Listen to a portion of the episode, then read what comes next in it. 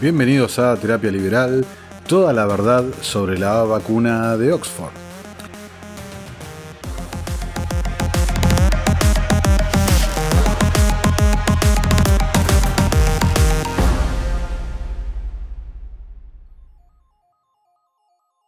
¿Cómo andan? Les traigo para esta emisión lo siguiente. Vamos a analizar la vacuna de Oxford y su producción en la Argentina. ¿Qué pasa cuando vos juntás en una misma situación una empresa farmacéutica multinacional, un empresario local y lo peor de la política estatal de intervención, burocracia e intereses sectoriales? La respuesta es la vacuna argentina. ¿A qué me refiero con esto? Ya a esta altura todos lo saben, que el presidente de la Nación, Alberto Fernández, anunció eh, el pasado miércoles que llegó a un acuerdo con la Universidad de Oxford y el laboratorio AstraZeneca para producir la vacuna contra el coronavirus, en un trabajo conjunto con México. Ese fue el anuncio. Ahora, ¿cuál es la realidad de la cuestión? Se llegó a un acuerdo entre partes privadas, entre el empresario argentino Hugo Sigman el multimillonario mexicano Carlos Slim y el laboratorio sueco-británico AstraZeneca. Todo ello para el desarrollo, la producción local, de la famosa vacuna de Oxford. Recordemos, la vacuna de Oxford se encuentra ingresando en la fase 3 de su testeo, cuando los científicos proporcionan la vacuna a miles de personas, no a un grupo reducido, para ver cómo se, se infectan, cómo se desarrolla, si se cura o no. Luego de que esta fase 3 sea declarada exitosa, viene la fase 4, que es la inscripción y aprobación de los distintos organismos de salud de los distintos países, ¿no? Por ejemplo, el más famoso es la FDA norteamericana. Entonces, tenemos número 1, el gobierno argentino que anuncia con bombos y platillos haber logrado este acuerdo. ¿Cuál es la verdadera participación del Estado argentino en esto? La clave está en lo que les comenté recién, que es la fase 3 de una vacuna, que la vacuna sea proporcionada a grandes cantidades de gente. La colaboración del Estado argentino está en aprobar que se permita ese testeo masivo. El resto de todo el acuerdo es exclusivamente privado. Entonces, de vuelta, como siempre y en todo lugar, lo que te salva no es el Estado, es el mercado. Pero acá quiero hacer algunas consideraciones respecto a los agentes privados que están interviniendo. Porque estos agentes son la prueba de lo mal, lo mal que funciona el Estado y los incentivos nefastos que genera en los agentes que intervienen en el mercado. Empecemos por la parte argentina. Hugo Sigman es el dueño y cofundador del grupo Insud, uno de los tres conglomerados biotecnológicos más importantes del mundo. Su patrimonio familiar, que lo pone entre una de las 10 personas más ricas de toda la Argentina, llega a los 2 mil millones de dólares. Entre paréntesis, es bueno tener en mente la idea del gobierno de grabar a las fortunas más ricas, ¿no? Y lo que ya hemos hablado de cómo eso daña a la inversión y al desarrollo de un país. Ya entraremos en eso, pero es más tema de otro podcast, pero ya vamos a ver cómo se toca. ¿no? Sigman es el dueño del laboratorio MapScience, es un empresario argentino que está radicado en España y tiene un antecedente muy interesante. Dice, a través de su relación personal con el ministro Ginés González García, consolidada en los tiempos de la presidencia de Néstor Kirchner y la ley de medicamentos genéricos, y sobre todo una visión compartida de apoyo a la ciencia y a la investigación local, son uno de los vértices de este acuerdo. El otro vértice de este acuerdo es el multimillonario Carlos Slim de México, entre las personas más ricas de todo el mundo, quien gracias a su eh, amistad personal con Sigman fue el que destrabó la inversión monetaria, que no, se hizo público la, inversión que llevó adelante, para adquirir la licencia para que Sigman la produzca acá en la Argentina y luego en México se termine la cadena de envasado, etcétera, de distribución de la, de la vacuna. Ahora, a señalar, importante, Sigman consolida su relación personal luego de la sanción de la ley de medicamentos genéricos, ¿sí? Y además cumple un rol fundamental en la anterior pandemia de gripe H1N1 en el año 2009, donde Sigman también obtuvo en este caso del laboratorio suizo Novartis la licencia para fabricar la vacuna en el país. En un momento en el que los dólares que se gastaban para comprar las versiones importadas cada vez dolían más. Entonces acá tenemos tres ejes de la cuestión. La ley de medicamentos genéricos, la protección, el proteccionismo comercial y la relación entre empresarios y Estado, una vez más.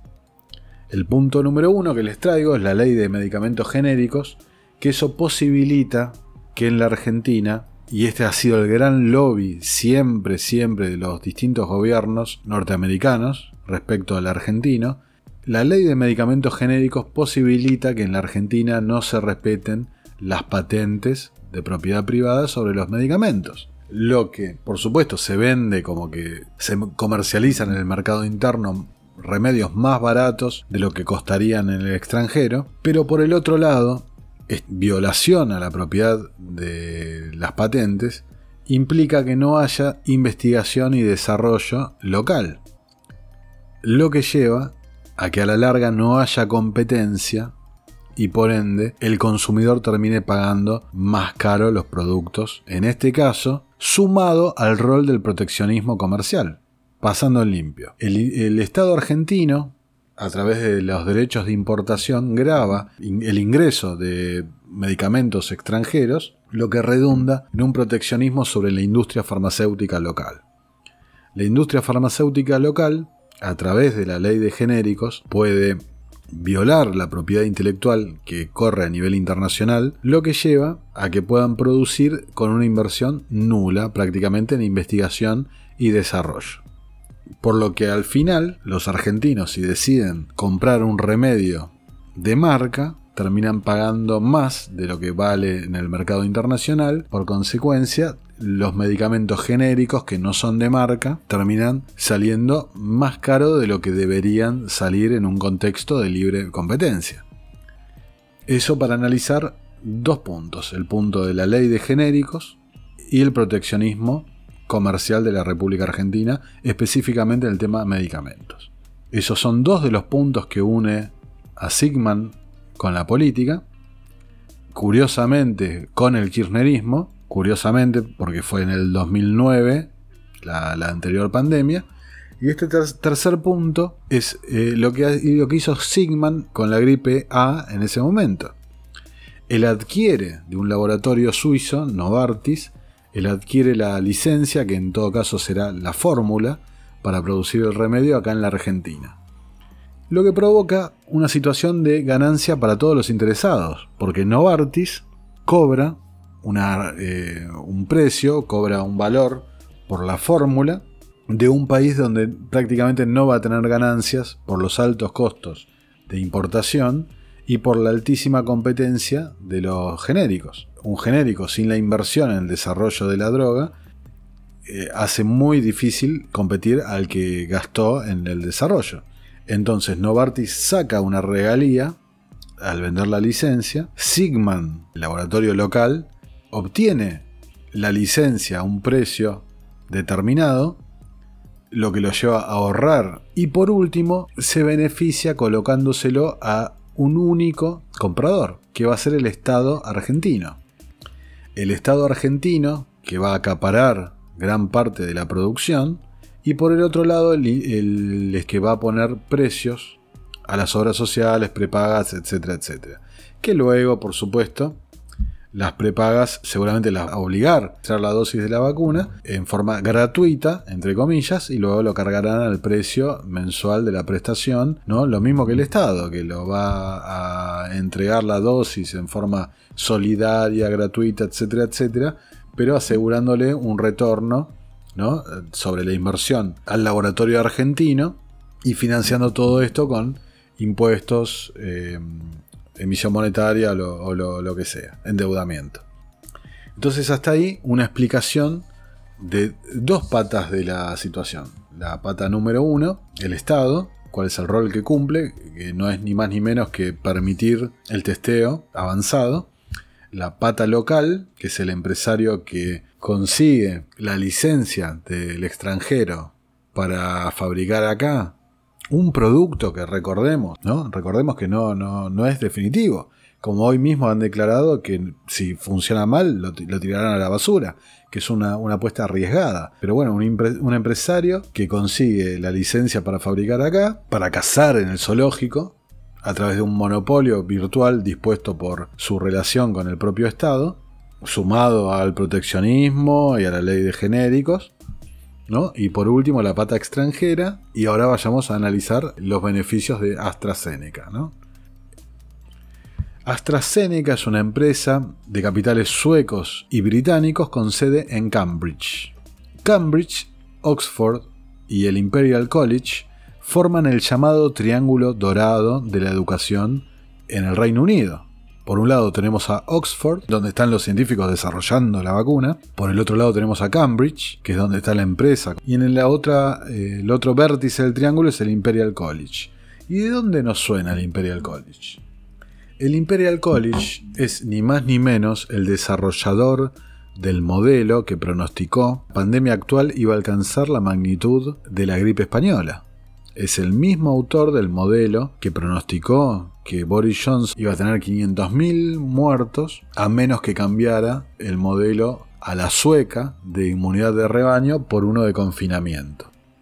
Es el mismo el Imperial College que desarrolló el modelo que pronosticaba 2 millones de muertos en los Estados Unidos. ¿sí?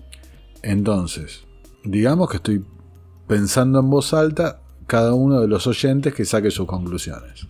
Tenés por un lado un grupo de intelectuales que generan pánico con modelos completamente errados y ese pánico genera una demanda por una vacuna. Una vacuna cuyo principal comprador, tomador de todo el stock existente, van a ser los distintos estados mundiales. Una vacuna que en agosto todavía no se sabe con certeza si va a funcionar o no. Es un producto que no está terminado.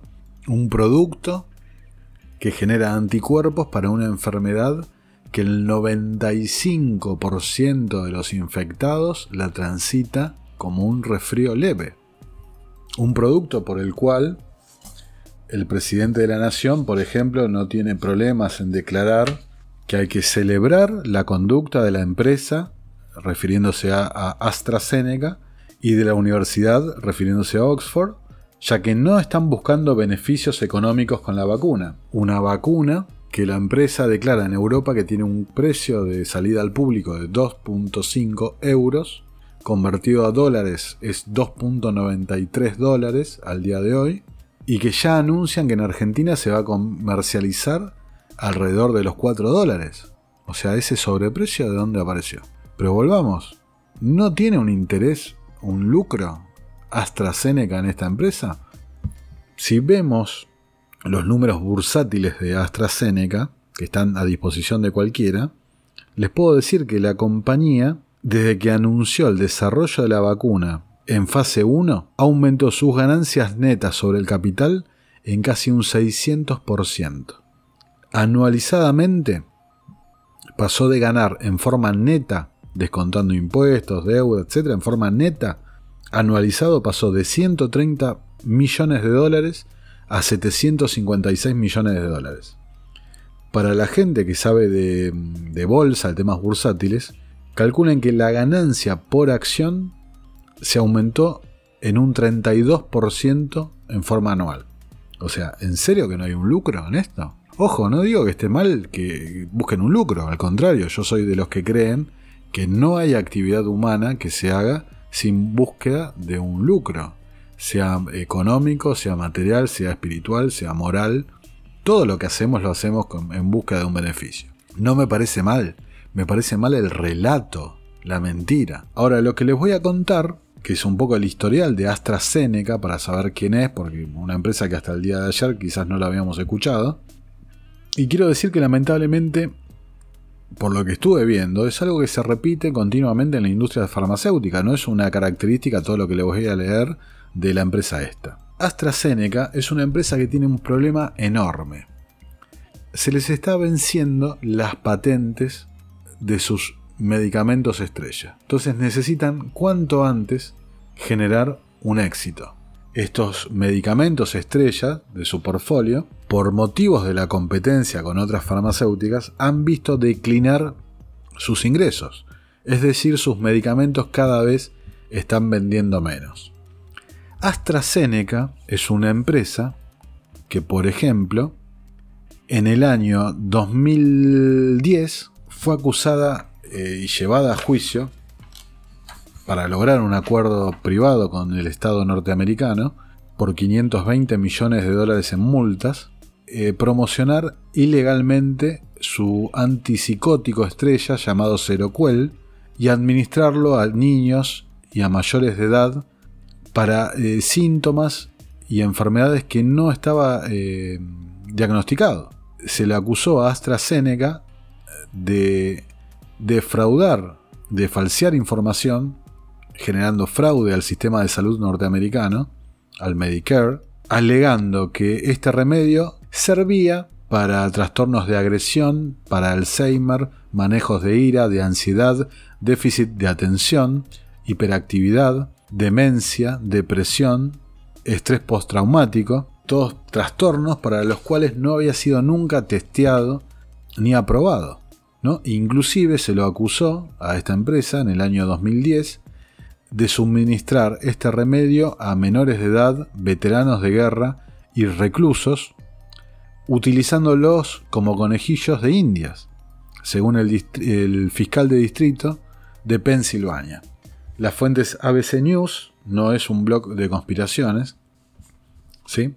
AstraZeneca fue condenada en 2016 a un pago de 5.5 millones de dólares en multas por haberse comprobado coimas a funcionarios y médicos del sistema de salud chino y ruso.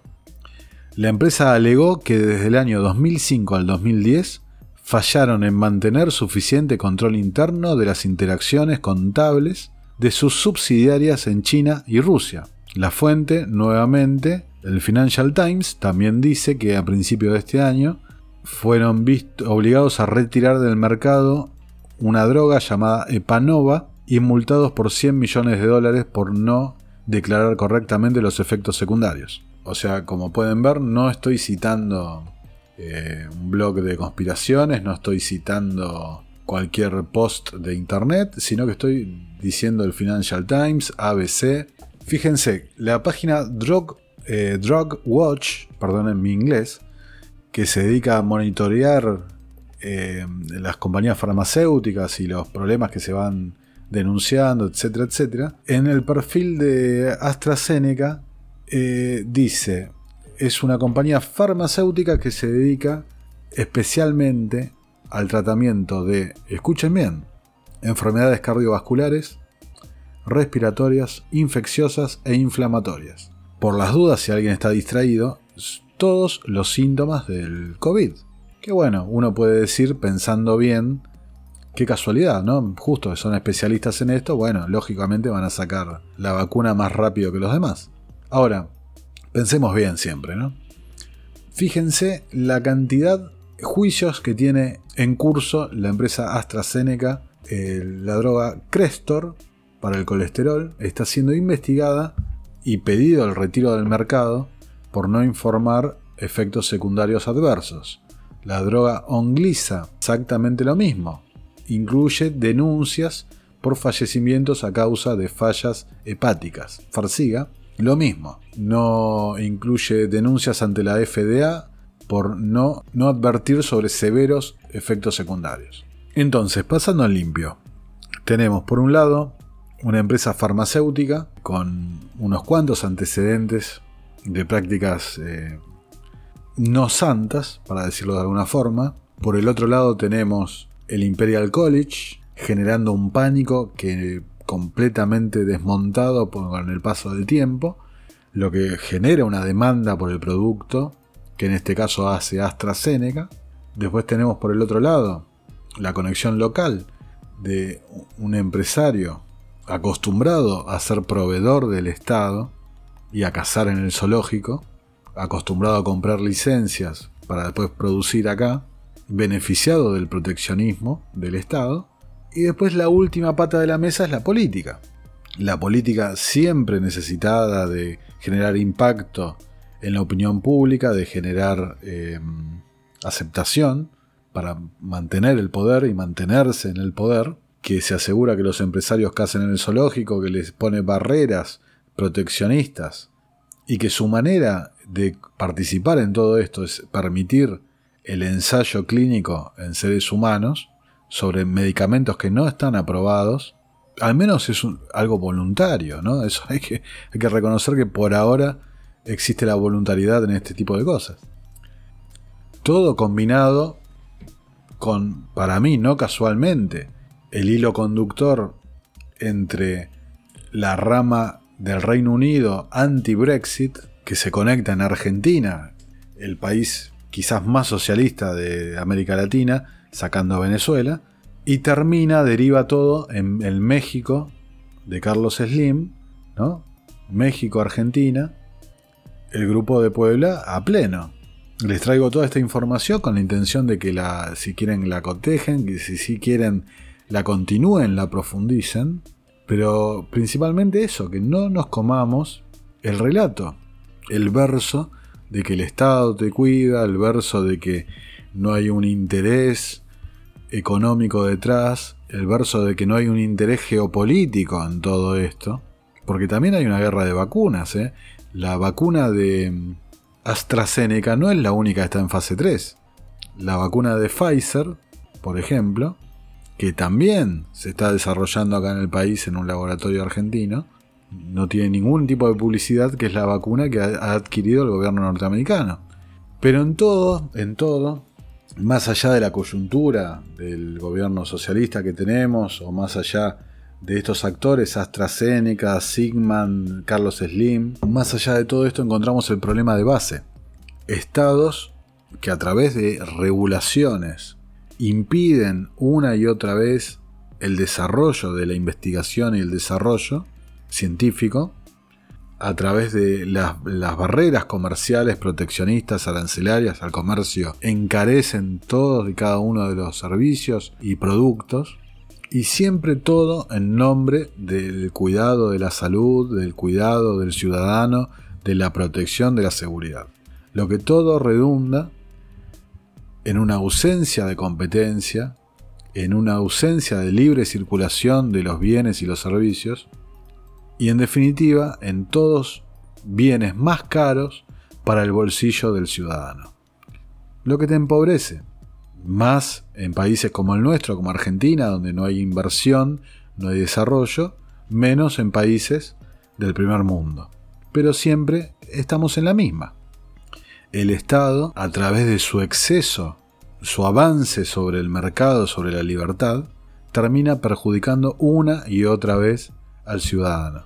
¿no? ¿Qué dijo el ministro de Salud? Que las vacunas, cuando las, tengan producidas, el gobierno va a decidir a quién se los da, que se lo va a dar gratis. Que no, confundan, me parece fantástico que a la gente factores de riesgo, grupos de riesgo, a la gente por edad se le den la vacuna cuanto antes.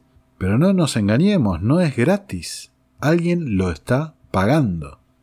Siempre alguien lo está pagando.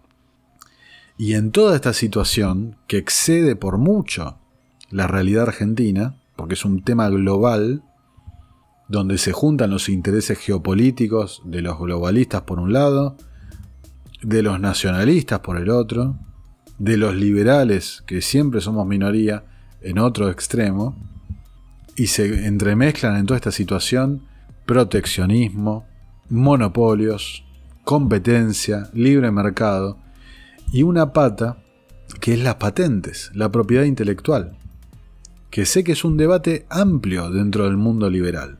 ¿Corresponde o no corresponde? corresponde proteger la propiedad intelectual.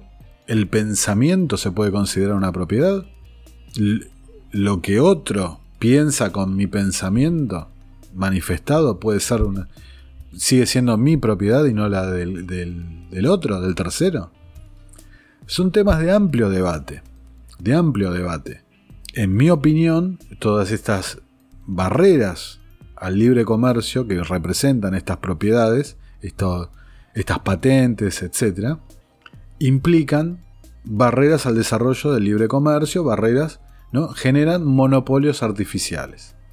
Y siempre termina redundando en un eh, castigo al consumidor. Así que bueno, espero no haberlos aburrido, les agradezco a los que llegaron hasta acá, porque es un tema complejo, complejo realmente y muy contraintuitivo, porque todo lo que estamos diciendo es contraintuitivo. Y hay distintos matices para las cosas. Sigman va a poner el remedio en el mercado, y hay que estarle agradecido a su emprendimiento empresarial, que es el que termina poniendo el remedio, la vacuna en el mercado.